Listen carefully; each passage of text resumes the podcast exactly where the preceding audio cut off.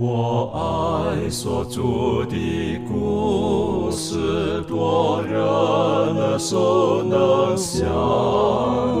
如可如今人爱慕，语中静听欣赏，不等升到荣耀地方，新歌之声同唱。仍旧是主的故事，永远传讲不完。我很难说那故事，永垂不朽传万代，在天仍然的诉说主耶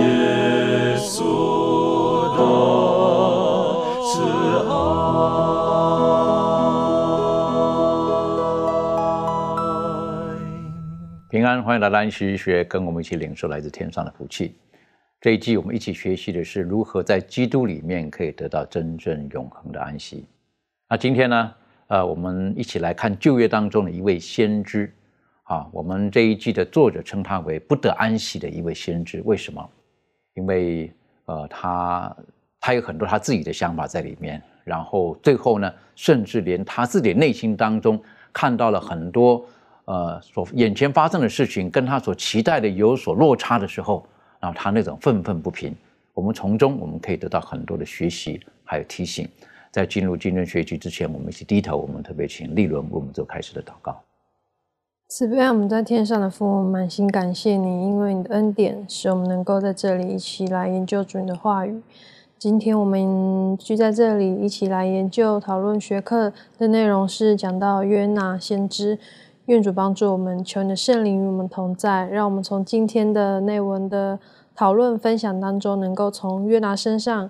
以及在尼尼微城人的身上，学习到我们每个人所当学习的功课，特别是透过约拿的先知的这个职责上，让我们也能够从我们基督徒生活当中，从他身上学习更多，也帮助我们能够，呃，从今天的探讨论当中，能够上帝能够赐给我们更多的亮光，让我们能够看见今天你要教教给我们的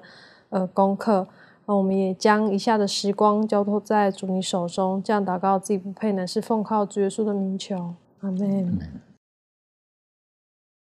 每一个人在安排他自己生活或者生命的时候呢，都有不同的价值观跟不同的方式。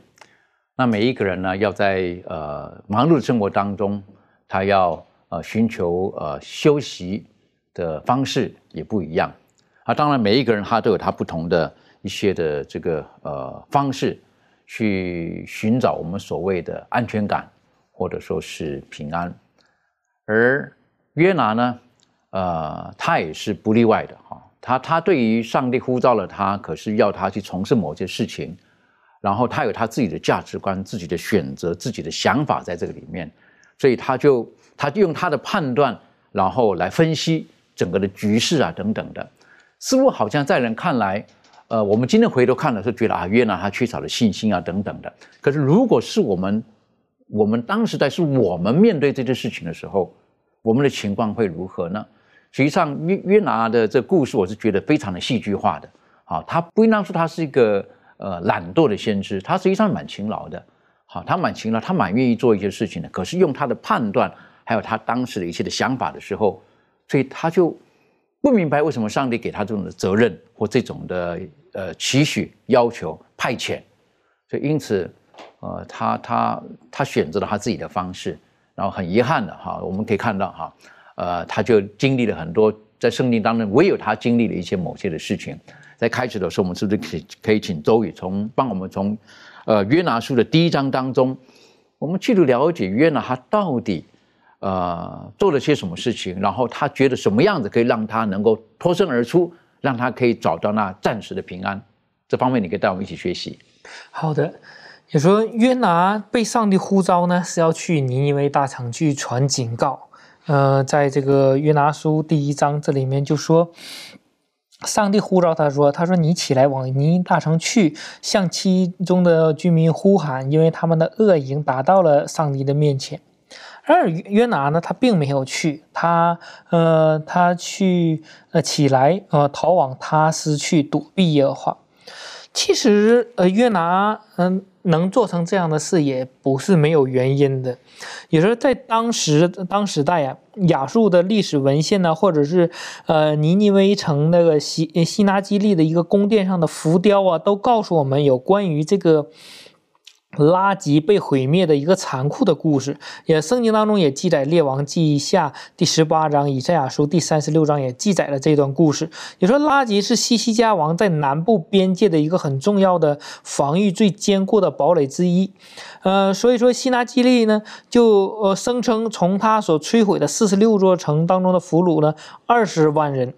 二十多万人，当亚述王攻取拉吉的时候呢，成百上千的俘虏呢就被刺死了。西西家王的中心支持者呢也被活活的剥皮而死，其余的呢就被送到了亚述呢做廉价的奴隶。所以说，嗯，当时的尼尼微人他们是真的是很残暴的。所以说，这样的事实也说，在这个以色列地区，或者说在当时的就是说周围的影响是蛮大的。所以说，约拿啊，当看到这样的一个背景的一个一些人的时候，上帝让他去传警告的时候，他就选择了逃避，他并没有选择去到这个尼尼微去传警告，而是选择了逃避。他希望借着逃避，然后借着去踏实的船，他而且他在船底下睡得很很安稳，即使有风暴了，他都没有醒。他认为那个是安息，但是那个不是真正的安息。其实我们可以看，通过这个地理。呃，来看一下这个约拿。约拿他是北国呃以色列的一个那个先知，他的家呢也也说我们可以看到这个呃第一章第一节这里面说到了这个他是亚米泰的儿子约拿。我们从另外一个地方，在这个列王记下第十四章第二十五节这里面记载了一个，他是加特西夫人。也说我们去呃圣经上去查这个加特西弗这个地方呢，就就是在这个以色列这个地区当中，他是那里出生的人。也说他之前做也是做先知的，在这个列王记下讲到，他去也帮呃借着上帝的一个呃预言怎么样，他去帮忙去传简稿。也说他是一个很忠心的人，但是在这一次呢，呃让他去传的时候，他就选择了逃避。在他家的位置，如果往这个东北方向走。那么就可以到这个两河流域这个尼尼微大城。然而他没有这样的，他往西南走，也说下到这个犹大国这个下边，到这个约帕这个地方有一个呃海滩，这边有一个就是坐船的地方，船舶的地方，也说他们的距离是差不多的，而是他没有选择去尼尼微，他选择去了约帕，甚至他到了约帕，他还感觉不够远，他又坐到了那个去往他斯的船。他斯呢，也说他们这个约帕是在地中海的东海岸，他斯呢就在地中海的西海岸，也说它的距离差不多是这个呃，从这个约帕到这个尼尼微这个地方呢五倍的距离，也说是非常远的一个距离。但是约拿以为这样可以逃避耶和华，他也以为这样坐在这个船可以平安的到达他斯，这样的话我离得那么远，上帝应该不会这叫我怎么样。他想借着这样的方式寻找到他一个安安息的一个地方，有内心当中希望能自己找到平安。结果，呃，这样也是没有办法。最后，上帝呃兴起风浪，然后让全船的人都知道他因为他的缘故，所以说有了这样的风暴。最后，约拿也知道，即使是我我躺在船底下，也说呃藏在船下，上帝也是知道的。最后他说出了实话，说：“你们把我丢出去吧，丢出去了，你们就会平安。”结果他们将约拿丢在海里的时候，真的是平安了。但是上帝也是很很眷顾他。嗯，有时候有的时候我就在想，约拿在这个鱼肚子里三天三夜也并不是没有原因的。如果丢在那里，他去尼尼微也很也很要很久的距离，不知道要怎么办。但是上帝借着这个鱼。也说变成了一个快艇哈，给他又送回到这个岸边，最后他又去到这个尼尼微的地方。所以说在这里面让我们看到了，也说这个约拿会用自己的方法或者自己的一个计划来逃避这个事情。呃，他感觉这个任务有可能完成不了，他感觉有可能是那个地方没办法接受上帝或者怎么样。但是这个都不是上帝的旨意和计划，上帝的计划是让要让他去传福音，使那里的人得以悔改。所以说，在这里面，让我们看到了，呃远离上帝的计划或者背着上帝的计划而行的，并不一定是能找到真正的是内心当中平安和安息的方式。呃，说到逃跑哈，有的时候像约拿就跑掉了，哈，逃跑了。我们我们人会不会有的时候有是有形的逃跑或者无形的逃跑？好，有形的逃跑像约拿一样，是不是很明显的在地理位置上就就就不一样了？那无形的逃跑就是我们可以拒绝，我不要。那约拿是更厉害一点的哈，是不是？他他的直接不单单我不要，他跑掉了。好，那这个有的时候我们会不会是这个样子？好，我们也可以会成为一个逃跑的一个上帝的子女，逃跑的一个上帝的呃器皿。那这方面利润有没有什么可以分享的？嗯，我想，嗯，就是从我个人经验，当然有像约拿那样逃跑过，但是呢，结果就是，呃，你必须要完成的事情到。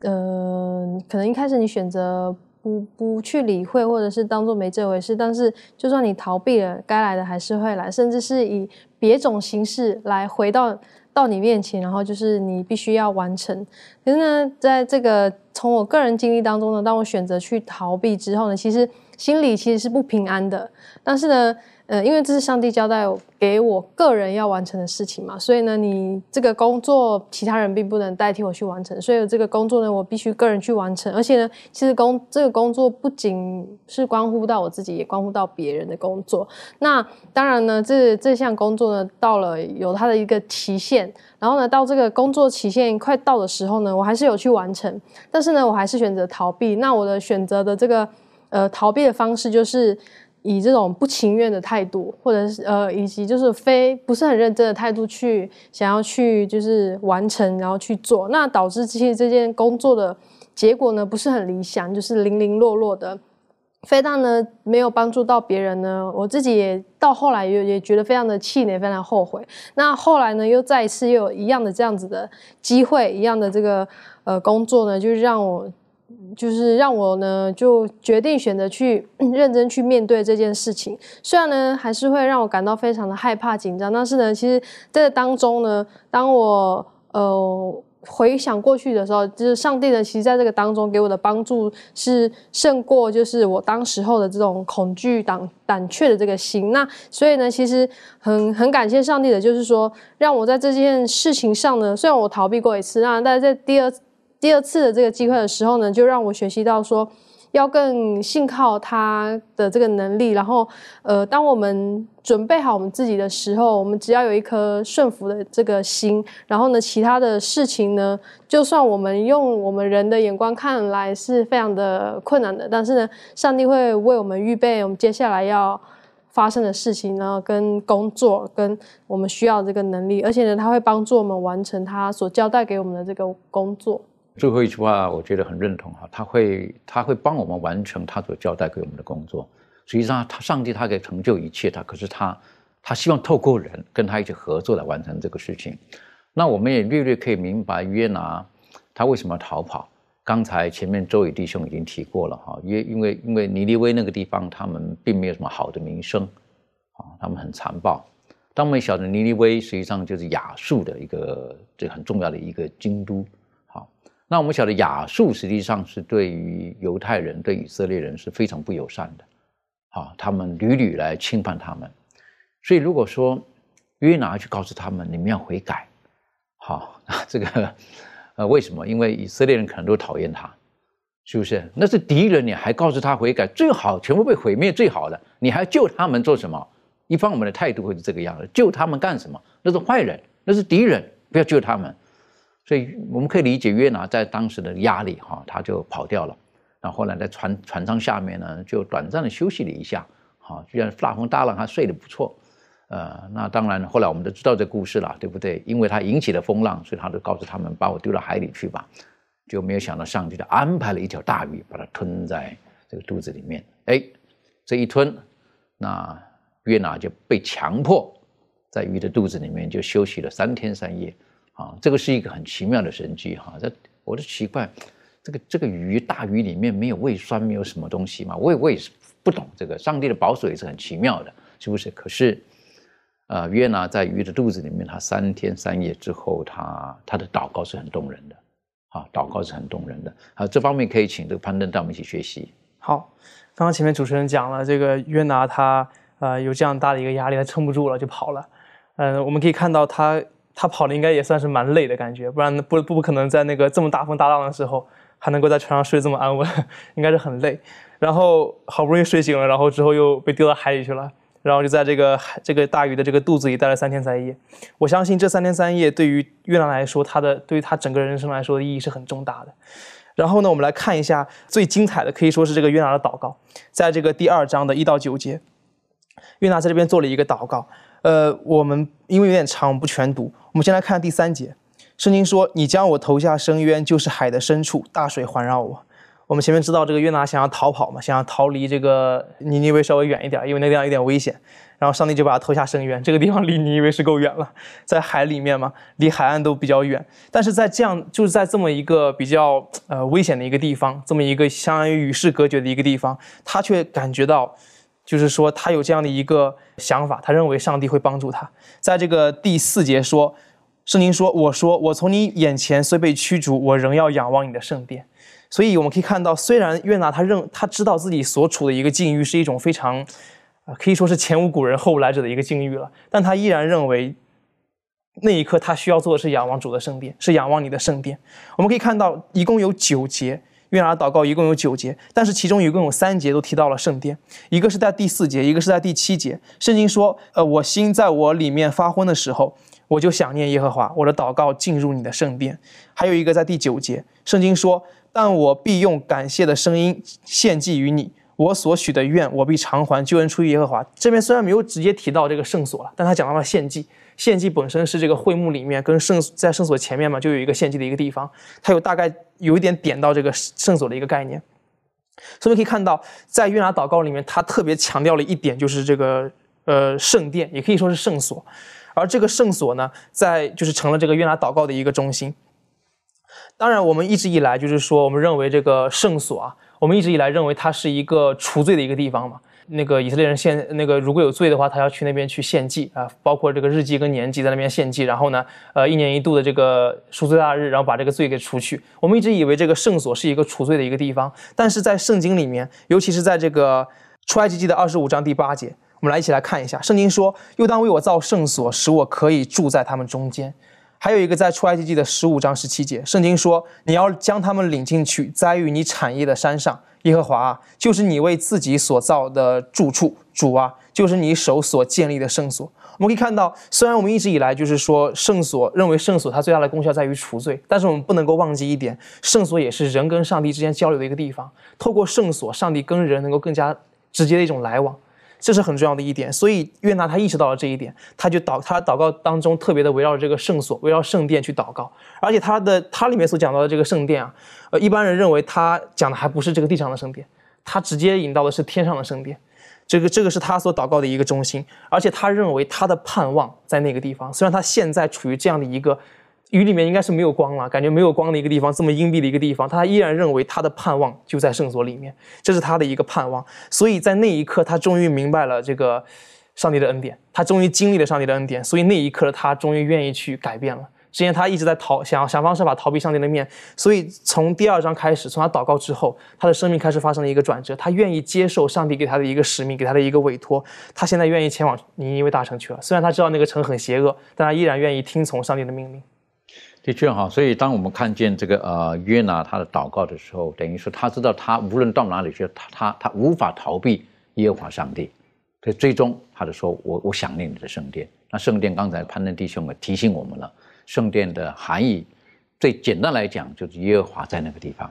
耶和华他说当为我造圣所，使我可以住在你们当中。所以说无论约拿逃到什么地方去，在这个时候他忽然间，我个人看他在讲圣殿的时候。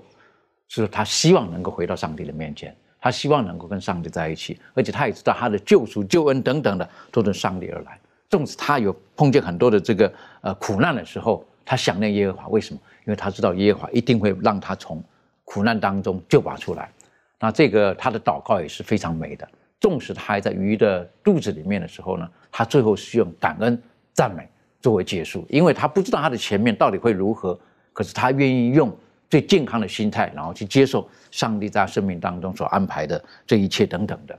那我都想到了哈，我们人有的时候，嗯，就比较不愿意做一些生活上的改变，哈，亦或是我们不愿意在我们的心情上等等的做太大的一些的变化。但是上帝有的时候呢，就会就会搅动这个我们的安乐窝，好舒适窝，让我们可以可以勇敢的踏出去，神要我们所踏出去的那一步。那一步是什么呢？我认为是上帝希望我们在生命当中可以越来越多的成长。所以说，当这个我们晓得之前我们看过，在列王记也告诉我们，呃，约拿实际上算是一个蛮认真的先知，也算是个成功的先知。可是。神在这时候给他的这个任务是非常非常的艰难的一个任务，所以以至于他分析掐指一算不行，太危险了啊，太辛苦了等等了，所以他就跑掉了。但上帝用不同的方式让他离开他的舒适窝之后，然后让他看见上帝的大能大力，例如说风浪平静，例如说安排一条鱼等等的。所以有的时候我们要。要离开我们的舒适窝，然后学习用上帝的视角来看上帝在我们生命当中的安排，这需要极大的智慧跟勇气的。这方面，庭轩有没有什么可以分享？嗯，对，嗯，就像主持人所提到的，就是在面对呃，就是眼只呃只能从凭从眼见或者自己的感官，然后去看到的一切事物，但是呃，事实上却是呃感觉上好像是一个。不是我们理解当中或经验当中觉得是一个顺遂、是一个正确的道路的时候，我们真的在判断上面就会出了这些加差错，就好像约拿一样。但是我觉得，嗯，在这种忧虑或者是在这种怀疑当中，呃，如果说能够学习约拿，即便是在面对这种呃这种情况底下，他仍然可以。回想到说，我想要跟上帝在一起，我觉得这件事情对每一个人而言都是非常重要的。嗯，很多时候我们怕的就是我们会陷入到一种苦读的情境。如果今天约拿他并不是凭着一个想要回到上帝的心，而是对上帝的埋怨，你把我丢到这里，然后又在这个鱼腹里面，那你到底接下来要我怎么做？反而会让他陷入一个更呃深的漩涡，不会回到上帝的呃圣呃就是。呃，回到上帝里头，所以我觉得，呃，这样子的一个走出舒适圈的一个呃想法呢，我觉得呃需要保持的一个这样子的心态，就是避免苦读，多一点的数算神的恩典，多一点的赞美上帝所给予我们在生命当中所有的一切的好。那这样子的话，才能够帮助我们，即便是在一个怀疑的过程当中，离开舒适圈的过程当中，仍然能够持续保持跟上帝有美好的关系。的确哈，在生命当中不一定都是一帆风顺。可是如果说我们有有碰见苦难的时候，呃，我们可以跟上帝来辩论，我们可以跟上帝来谈判，我们可以跟上帝来谈条件等等的。只有一个，就是不要离开他。那我相信他会很愿意跟我们对话，很愿意跟我们有很多正面的交流等等的。然后呢，也许会打开我们的视野，让我们看见一些我们从来没有看过的这一部分。那我们晓得后来这个这个鱼三天之后呢，就把这个约拿呢就这个就把它吐在这旱地上了。好，圣经没有讲说是吐在什么地方，是不是？然后呢，接着呢，这个耶和华的话呢，就第二次就临到了约拿了。再来一次，对他再讲一次，你去，就是他以为平安了就好了哈。大概上帝忘记了这件事情，没想到上帝对他说：“你去。”各位，呃，请妙容带我们继续看这段故事。好，呃，这段故事记载在约拿书第三章，好，第一到十节，哈，圣经这样说的：耶和华的话二次临到约拿说：“你起来往尼尼微大城去，向其中的居民宣告我所吩咐你的话。”约拿便照耶和华的话起来往尼尼微去。这尼尼微是极大的城，有三日的路程。约拿进城走了一日，宣告说：“再等四十日，尼尼微必倾覆了。”尼尼微人信服上帝，便宣告禁食，从最大的到至小的都穿麻衣。这信息传到尼尼微王的耳中，他就下了宝座，脱下朝服，披上麻布，坐在灰中。他又使人便告尼尼微通城说。王和大臣有令，人不可尝什么，牲畜牛羊不可吃草，也不可喝水。人与牲畜都当披上麻布。人要切切求告上帝，个人回头离开所行的恶道，丢弃手中的强暴，或者上帝转意后悔，不发烈怒，使我们不至灭亡，也未可知。于是上帝查看他们的行为，见他们离开恶道，他就后悔，不把所说的灾祸降与他们了。好，所以那个约拿呢，被大鱼吐出来之后。上帝的话就临到他说，叫他还是要到尼尼微去，去宣扬拯救的这个信息啊。所以约拿这边并没有讲他抗拒了，他可能是呃经过这个在大鱼肚子里面的悔改祷告哦之后呢，他就决定呢接受上帝的命令，然后到这个尼尼微大城这个地方去。哦，然后他说这个城呢很大，然后有三日的路程。然后约拿呢进去了第一天，他就开始宣讲这个。上帝呢，即将要毁灭尼尼微这个城的这个信息，好，他就是告诉他们说呢，在四十天之后呢，上帝呢就要把你们毁灭了，因为你们所做的事情呢是邪恶的，不不讨上帝的喜悦，所以上帝要把你们毁灭。好，结果呢，呃，我们就看见这个尼尼微的城里面的人呢，人民呢，这个时候还没有。这个信息应该是还没有传到这个国王那个地方去。他是第一天的时候，哈，这些这些老百姓，哈，听到了这个约拿的信息之后，他们就开始进行悔改，他们就开始进食了，啊。所以这个地方看见说，我们看见他们进食，然后我们看见他们穿上麻衣，哈，然后这个披着，然后把这个身上撒上这个灰啊，然后呢进行这个悔改，哈。所以这个是一种在旧约传统里面呢，它就是一种呃自卑的，它就是一种谦卑的一种一种形式的一种样貌哈。就是说，在谦在这个旧约里面的人，人们要表达出他们谦卑的啊内心的话，他们会用披麻蒙灰的方式呢去表达哈。然后呢，后来这个这个叫做呃他们的国王，尼尼围城的国王呢，听见。好，这个约拿的信息之后呢，他也呃这边特别讲到说，他脱下朝服啊，他说他走下宝座，脱下朝服，披上麻布，坐在灰中。所以就看见它是一个有顺序的一个过程嘛，就是说这个王呢，他听见之后呢，他就从他宝座上面坐走下来。哈，那我们看到说有一个人呢，他如果是坐在宝座上的话，我们就会知道说，哎，这个人呢，他是有有地位的人。哈。然后呢，他是一个受大家敬仰啊，然后朝拜的那样的一个角色，他才会坐在这个宝座上嘛。可是这位国王呢，他就听到这个约拿的信息，他就从宝座上面下来哈，然后把他这个这个衣服呢，把它脱下来哈。然后这边讲的是朝服哦。如果大家有看过那个古装剧啊，或者说是一些在。就是圣经的一些想象图片的话，就会看见这个国王呢，或者皇帝，他们的衣服都非常的华丽嘛，上面可能缀有宝石啊，然后或者非常繁复的刺绣啊，这些都有可能。但是他就是决定他要他要悔改哦，他要向上帝表明他谦卑自己哦，所以他就把他的这个衣服脱掉，然后穿上这种非常不舒服的啊会扎人的这种衣服啊，然后呢坐在灰尘里面啊，表达他悔改的心意啊。所以呢，这是一种呃。就是披麻蒙灰啊，然后进食啊，这些行为，它是一种外在的行为。那当当然，这个外在的行为，如果说你只是一种表演的形式的话，你就没有什么意义啊。因为上帝看重的是人的内心嘛，像是这个呃，在沙漠记里面就讲到说，上帝是人是看外貌，但上帝他是看内心哈。所以说，这种外外在这种行为呢，它其实代表的是一种内心悔改的、内心转向上帝的一种。一种意一种意识，一种一种动机跟态度啊，然后心中的这样的一个悔改的态度呢，然后表现在外面的这样的一个披麻蒙灰的这样的很见识的这样的一个情况之中哈，所以呢，这边他讲到说呢，这个国王呢，他甚至命令啊，他命令全国人都要进食哈，然后并且呢，包括动物都不可以吃东西。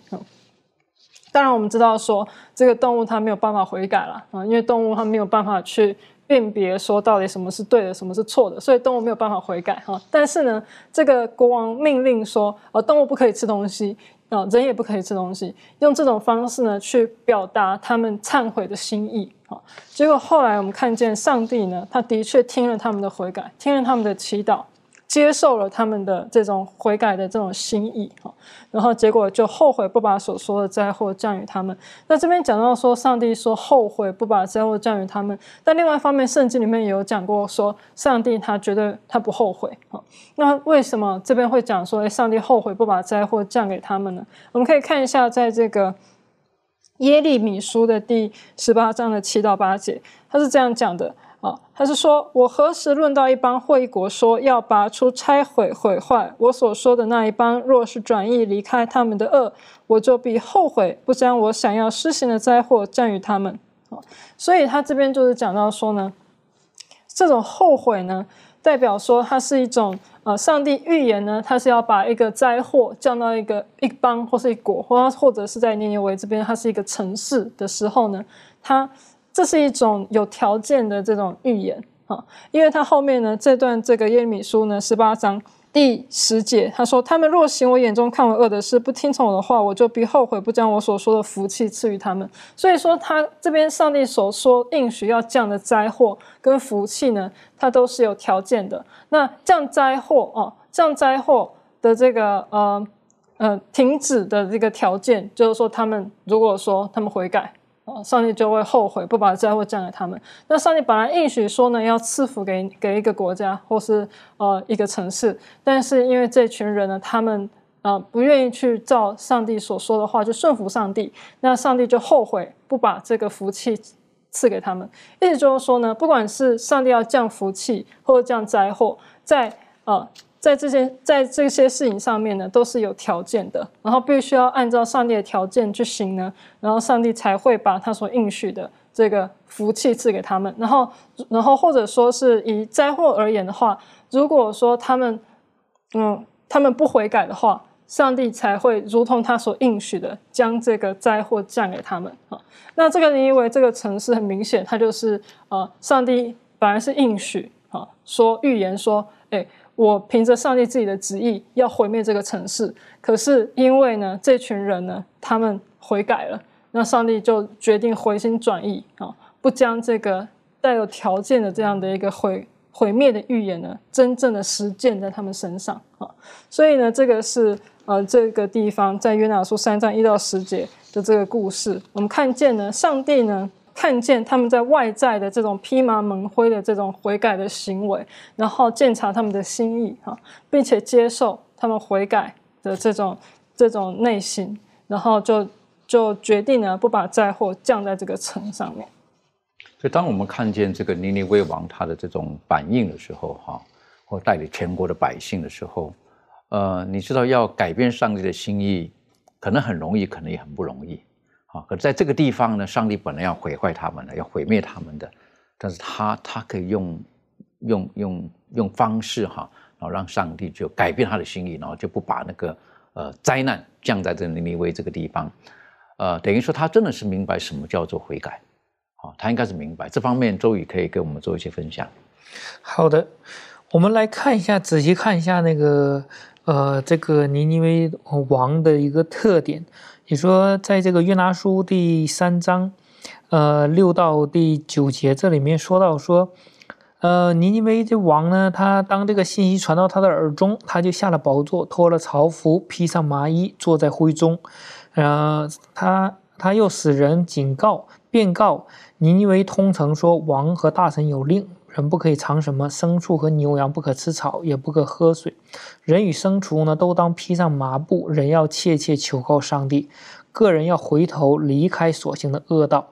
呃，丢弃手中的强暴，或者上帝转意后悔，不发烈怒，使我们不至于灭亡，呃，也未可知。所以说，这个是一个尼尼微王的呃一系列的一个动作，也也是在我们在这里面看到，它是一个呃一个悔改的一个一系列动作。我们再参考一下其他的一些经文，《耶利米书》第二十五章第五节。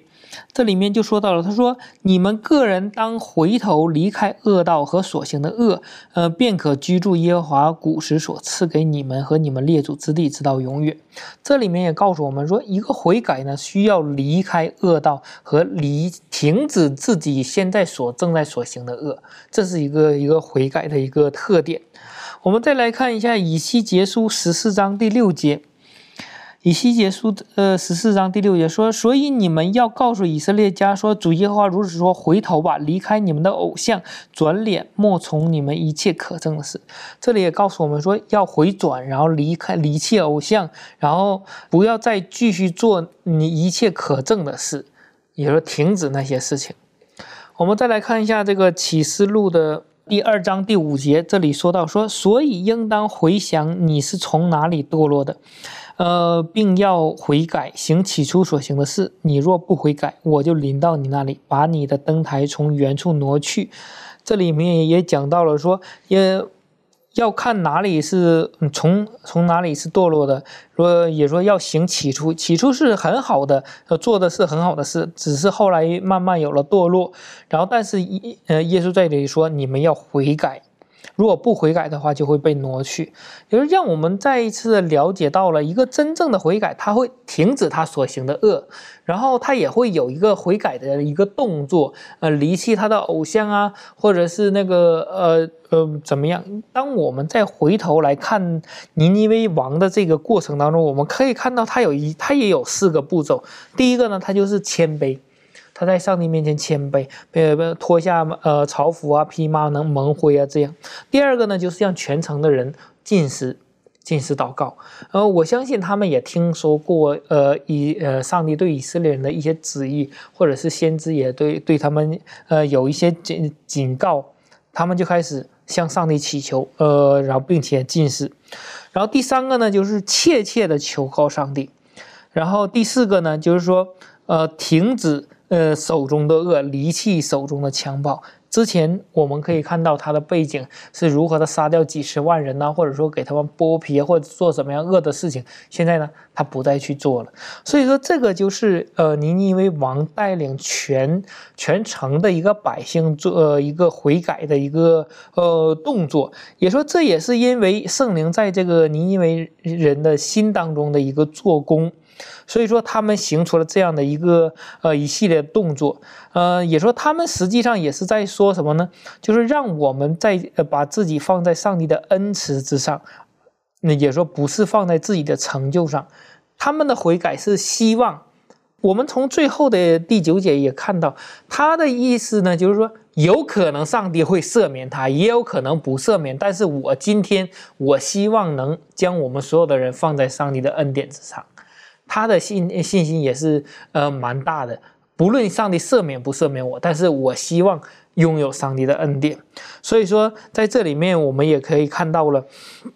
呃，他们他们是完全依靠上帝的恩典而做的悔改的动作。今天也是对我们的一个警告。我们今天所有在上帝面前，我们需要靠着他的良善和恩典来恩待我们。的确哈，有的时候我们要小心哈。约拿他对于上帝要赐给人的恩典跟平安安息，他可能有一些他自己的狭隘的想法，所以他觉得说这些人不配得到安息，这些人不配得到休息等等的啊，这些只有我是属于上帝的人才可以得到，但他却不知道，只要这些人愿意悔改改变，来到上帝面前，神爱世人，所以。每一个基督徒在奔往天国的道路当中，其实回头悔改，这是很重要的一个必要的的经验啊。那你知道，有人悔改可能不一定一次，很多次、很多次、很多次。所以保罗他也说过，他说我是天天冒死，实际上直接来讲，说我天天死，天天向自我老死，是不是？那这种生命的改变才能够在基督里面得以成长。讲悔改这方面，例如有没有什么分享的？嗯，那就如同主持人所讲的，就是我们需要悔改，因为我们需要更大的信心跟这个呃决心去侍奉主，因为我们知道说撒旦他并不会因为我们一次的悔改，所以就呃不再给予我们试探引诱。那有些人就认为说，我们只要不要犯太太严重的罪，那么我们还是可以得救的。但是正如耶稣基督所教导我们的，我们不能以一丁点的这种。宽容来看待罪恶，所以呢，我们就必须为我们所犯的这个罪悔改，并且让我们能够以更谦卑、更感恩上帝的这个生命来为主而活。而且呢，其实透过我们透过悔改呢，也彰显了上帝他跟他的爱子耶稣。耶稣基督的这个慈悲，那如果说没有他的宽容的话呢，那么我们的罪也没有方法可以得到赦免，那我们还可以靠谁来得救呢？所以呢，就是呃，我们就要看到的话，就我们就知道说，要是我们真的能够了解呃他对我们的爱的话，那么我们就会明白说，这个悔改对我们基督徒的生命来说是非常的重要，也非常需要需要这么做的。的确啊，如果我们没有。不认识这个神，我们没有靠近他，我们可能不知道要悔改，我们也不敢悔改。可是我们认识他，认识他的本质的时候，我们就就有那个动力，愿意到他的面前去，在我们生命当中可以做很多的改变。我们继续看约拿约拿书继续下去讲的时候呢，呃，我们就觉得当尼尼微他们也就真的是悔改了，然后上帝就没有降灾祸给他们的时候，哎呀，这个呵呵 约拿的反应让我觉得是这样吧啊，很很很特殊，对不对？他是告诉人家说这一层要被毁灭了，结果上帝没有毁灭，他反而不高兴了。啊，这个我是觉得这蛮特殊的，这方面可以请潘登带我们一起来学习。好，呃，当我们看到约拿书第三章的这个最后一节的时候，我们可以看到最后这个尼尼微城的人全程悔改了，感觉是一个很好的结尾。但是很可惜的是，约拿书没有在第三章结结束，它还有个第四章。在第三第四章的时候呢，一开始就提到了说，这是约拿大大不悦且甚发怒，约拿发火了，很生气。为什么呢？因为他感觉，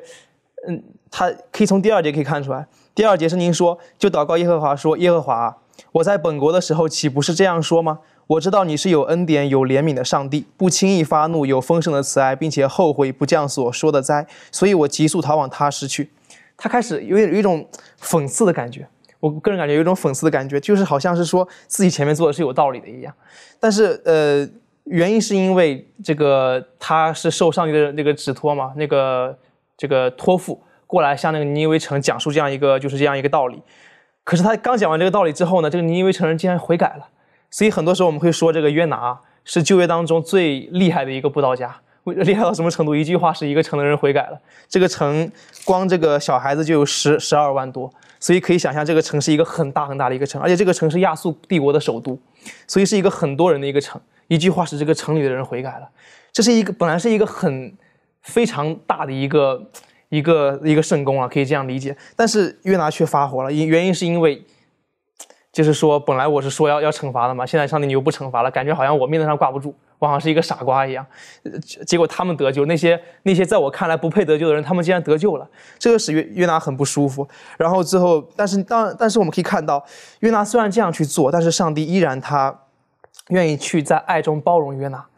上帝他讲了一句话，特别多的一句话，就是这样说：“他说，你这样发怒合乎理吗？”你会发现，上帝重复了好几次这样的话：“你发怒合乎理吗？你发怒合乎理吗？”我这就是我感觉好像是一个呃温柔、一个慈祥的一位父母啊，父亲或母亲对待孩子的时候这样的一种体现。孩子可能会因为无理取闹，可能会发脾气，但是父母呢，愿意去在爱当中去包容孩子，真的是一种包容啊！我真的很少看到上帝会有这样的一面显露。这么人性化的一面，而且在这个之后呢，这个约拿他，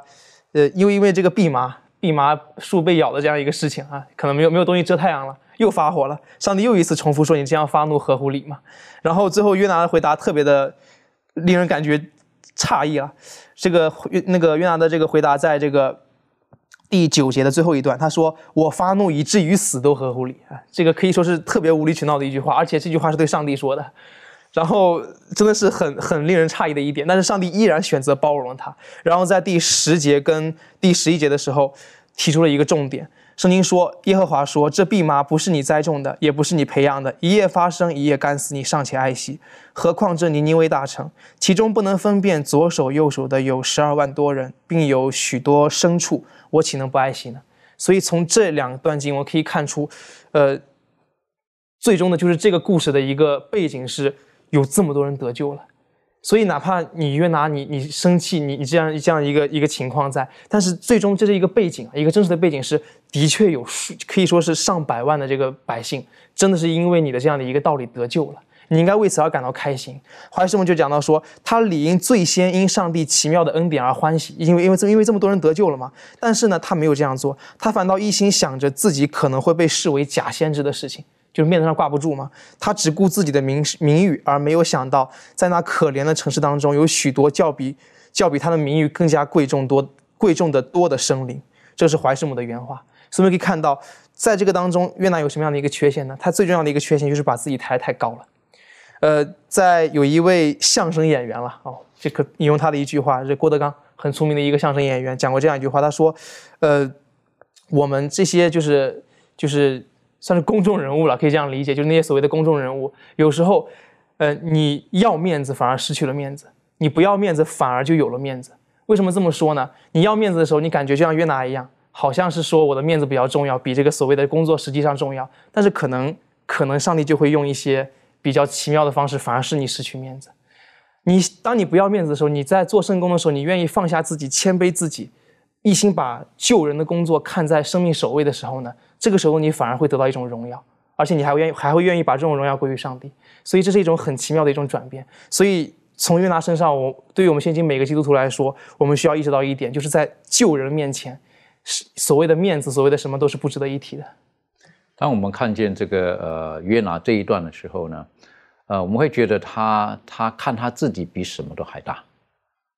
所以在其中有经文讲，是他的为自己搭了一个棚，然后呢，我认为应该在半山丘上面哈，就搭了一个棚在那里遮太阳的，看着尼尼微什么时候毁，然后四十天到了没，一天一天的算，一天一天的算，而且我们可以晓得那个是呃三天的路程，他心不甘情不愿啊，对不起，我这么讲啊，心不甘情不愿的是跑了一天都跑完了，很有效果哈，马上应该三天的路程，可他一天是他偷懒或怎么样，我们不知道。无论如何，他的信息是打动人心了。然后他的做了三遍啊，看的这个结果怎么样？哎呀，这个我是觉得，结果居然没有被毁灭哈。他的恼羞成怒了，很生气呀，对不对？面子挂不住，对不对？像刚刚所提到的，面子挂不住。今天很多时候我们也是这个样子。好，在新约当中也有这个耶稣的门徒一样哈，这个他们觉得说奇怪了，这个你们不好好接待我们的夫子耶稣哈，真的实在是太不给我面子了。好，我给你们教训一下，是不是？这故事可以请妙人帮我们复习一下。好，这个故事是记载在路加福音的第九章啊，五十一到五十六节。好，圣经这样说的：耶稣被接上升的日子将到，他就定义向耶路撒冷去，便打发使者在他前头走。他们到了撒玛利亚的一个村庄，要为他预备，那里的人不接待他，因他面向耶路撒冷去。他的门徒雅各、约翰看见了，就说：“主啊，你要我们吩咐火从天上降下来烧灭他们，像以利亚所做的吗？”耶稣转身责备两个门徒说：“你们的心如何？你们并不知道，人子来不是要灭人的性命，是要救人的性命。”说着就往别的村庄去了。好，这个故事简单来讲，就是说耶稣呢，他知道说自己要被要被杀，然后。要复活的时候到了，好，所以呢，他就准备呢要往耶路撒冷去啊过节。然后他在呃，因为当地的是撒玛利亚人嘛，然后他们认为说他们这个跟这个以色列人是处不来的啊，因为撒玛利亚他们有自己的圣殿啊，但是耶路撒冷他，但是这个耶稣他们呢是要往耶路撒冷的圣殿那边去过节哈，所以这个撒玛利亚知道之后，撒玛利亚人知道之后就拒绝。接待耶稣这一行人，哈，然后呢，他的这两位门徒呢，叫做呃约翰啊，还有雅各。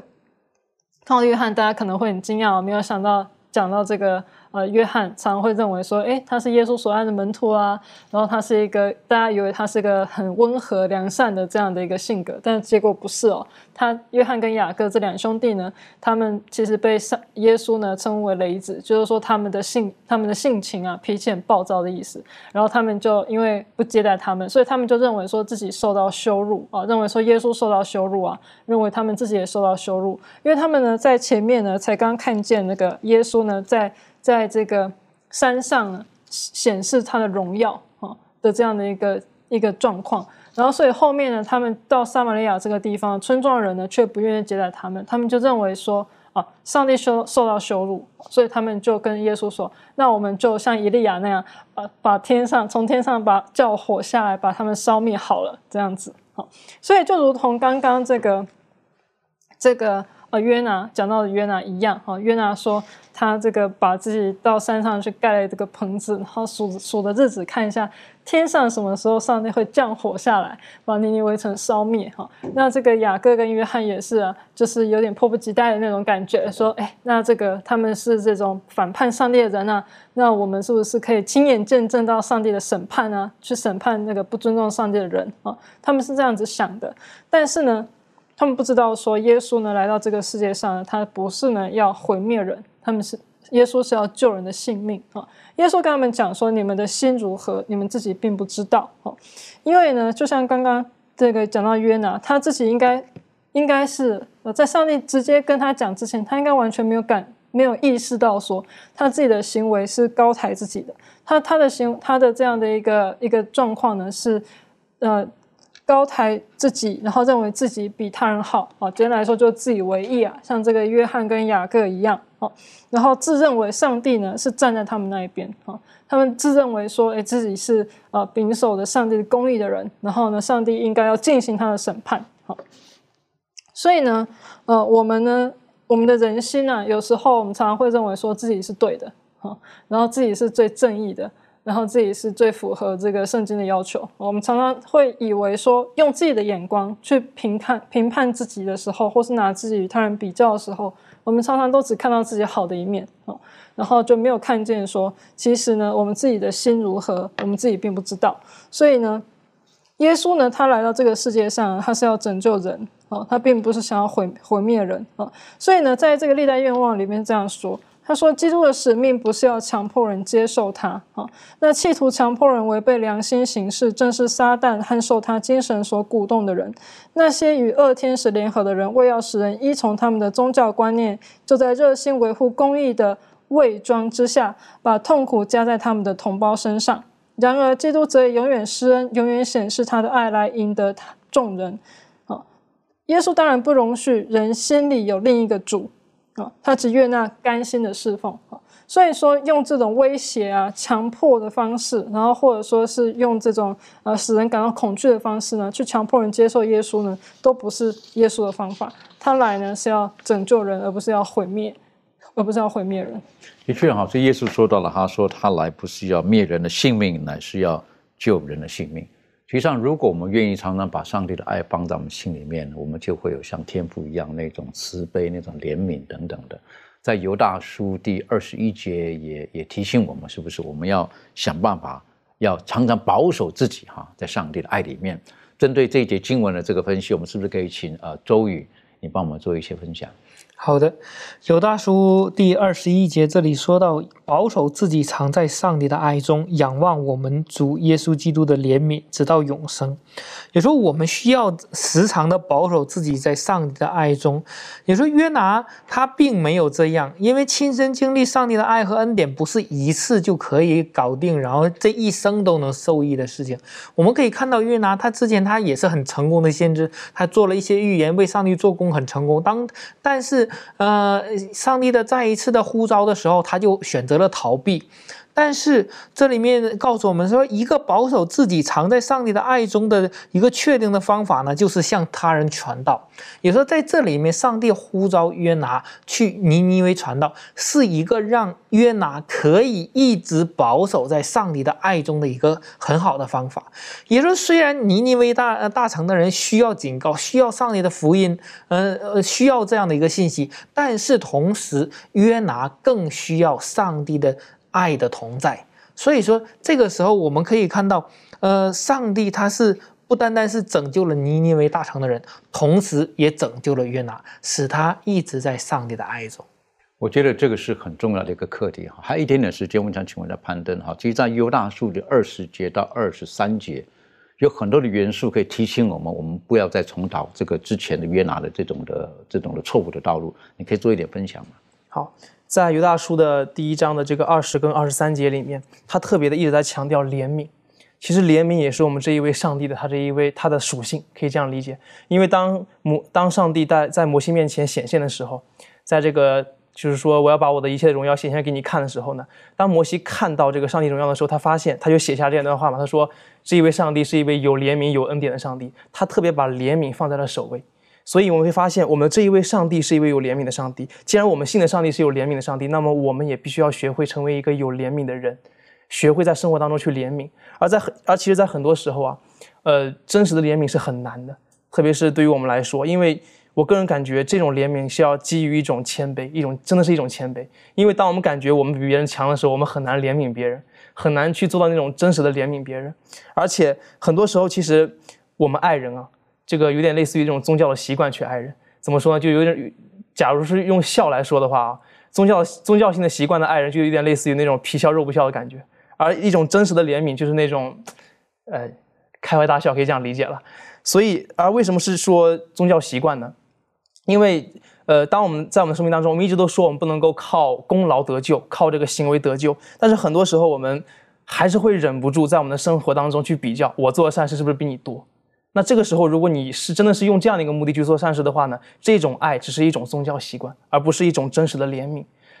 呃，真实的怜悯应该是一种怎样的情况？呃，而是因是因为你被上帝的爱所感动，你情不得不是不是情不得，是一种迫迫不及待的那种自己想要去做善事，有一种感觉就是说。我不如我如果不爱的话，我就有我就有过了，应该是这样的一种理解。所以很多时候，我们应该需要去培养这种真实的怜悯，而不是一种宗教的习惯，不能够像约拿一样。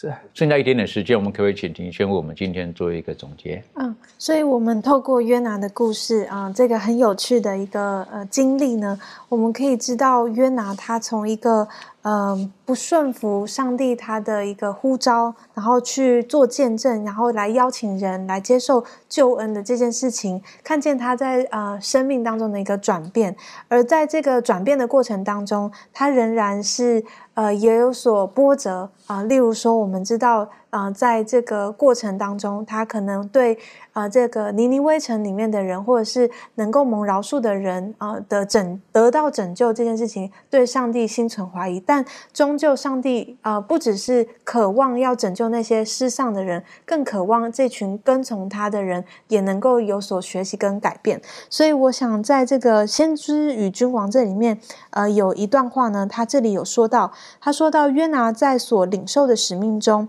以蒙赋予一项重大的责任，然而那位吩咐他去的主，足能支持他的仆人，并使他成功。那先知若毫不迟疑地加以顺从，就避免去许多痛苦的经验，必得蒙丰厚的福惠。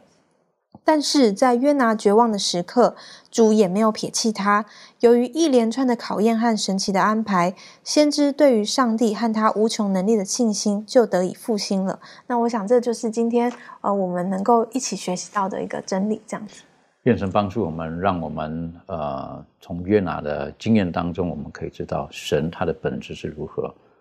呃，愿我们可以保守我们自己，常常在他的爱中长存的悲天悯人的心。面对我们周遭这个啊非常无常的这个世界，愿神帮助我们。我们一起低头，我们在祷告。天父帮助我们，让我们今天的学习当中，我们能够谦卑自己，让我们知道我们离了你，我们是什么都不能做。有的时候我们会用我们自己的价值观来判断周遭一切的事物，但主愿你帮助我们。如果我们选择错误了，我们愿意勇敢的像约拿一样，在肚约约拿在鱼的肚子中当中一样。我们愿意重新仰望耶和华你的殿，愿意回到你的面前。然而世界上的事情，如果有一些并非照着我们的心愿而去进行的时候，也让我们有谦卑的心，相信神你是掌管一切的主，你一切都有最美好的安排。特别是如果有的时候我们内心当中有并不符合神你心意的，就诚如耶稣的门徒和约拿一样的时候，赦免我们的罪，让你的爱充满我们，让我们长存着。怜悯他人的心，谢谢主，奉靠耶稣基督的名求，阿门。